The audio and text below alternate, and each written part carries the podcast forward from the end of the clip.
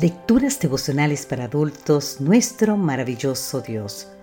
Cortesía del Departamento de Comunicaciones de la Iglesia Dentista del Séptimo Día Gascue en Santo Domingo, capital de la República Dominicana. En la voz de Sarat Arias. Hoy, 29 de julio, o las aceptas o te amargas. Efesios capítulo 4, versículo 31 nos dice, desechen todo lo que sea amargura. Cuando ocurren cosas que no te gustan, decía el artículo de la revista, tienes dos opciones. O las aceptas o te amargas. La autora Marion Bond West contaba la amargada que se sentía desde que su esposo había muerto a causa de un tumor cerebral. Pero ya habían pasado tres años desde su pérdida y aún estaba sufriendo tanto que su rostro no daba muestra de alegría.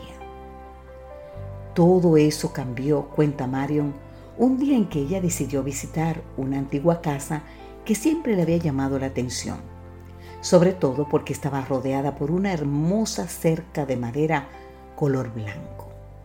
Al llegar, encontró la puerta abierta. En el patio, una mujer de pequeña estatura se disponía a trabajar en su jardín. Buenos días, gritó Mario. Vine a ver su cerca tan bonita. Después de devolverle el saludo, la señora la invitó a entrar. Mario no imaginaba que su vida cambiaría a partir de aquella corta conversación, especialmente como producto de dos cosas que escuchó ese día. Escuche bien.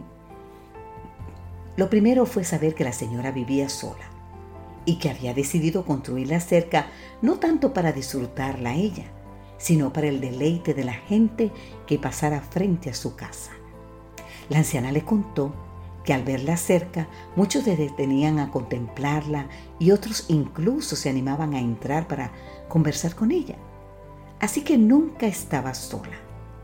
Lo segundo fue la respuesta que obtuvo cuando le preguntó a la anciana si no se había amargado al tener que ceder parte de su patio para la ampliación de la carretera.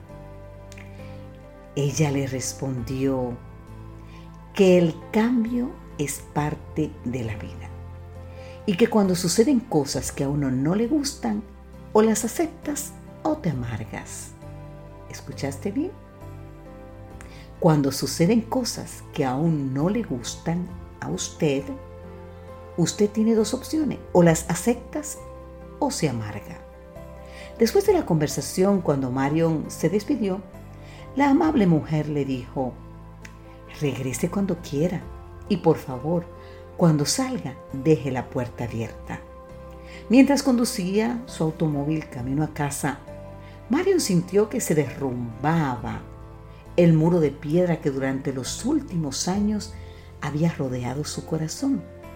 En su lugar había comenzado a levantarse una cerca de madera blanca con la puerta abierta. Querido amigo, querida amiga, hay muros en tu corazón que a veces sin saberlo te alejan de la gente que te rodea. ¿Alguna amargura?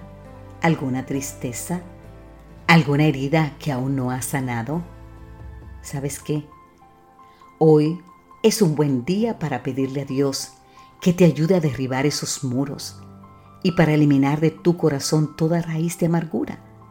También para pedirle que tu vida sea como una puerta abierta, de modo que otros puedan entrar, incluso aquellos que por haberte hecho daño han permanecido fuera de tu vida.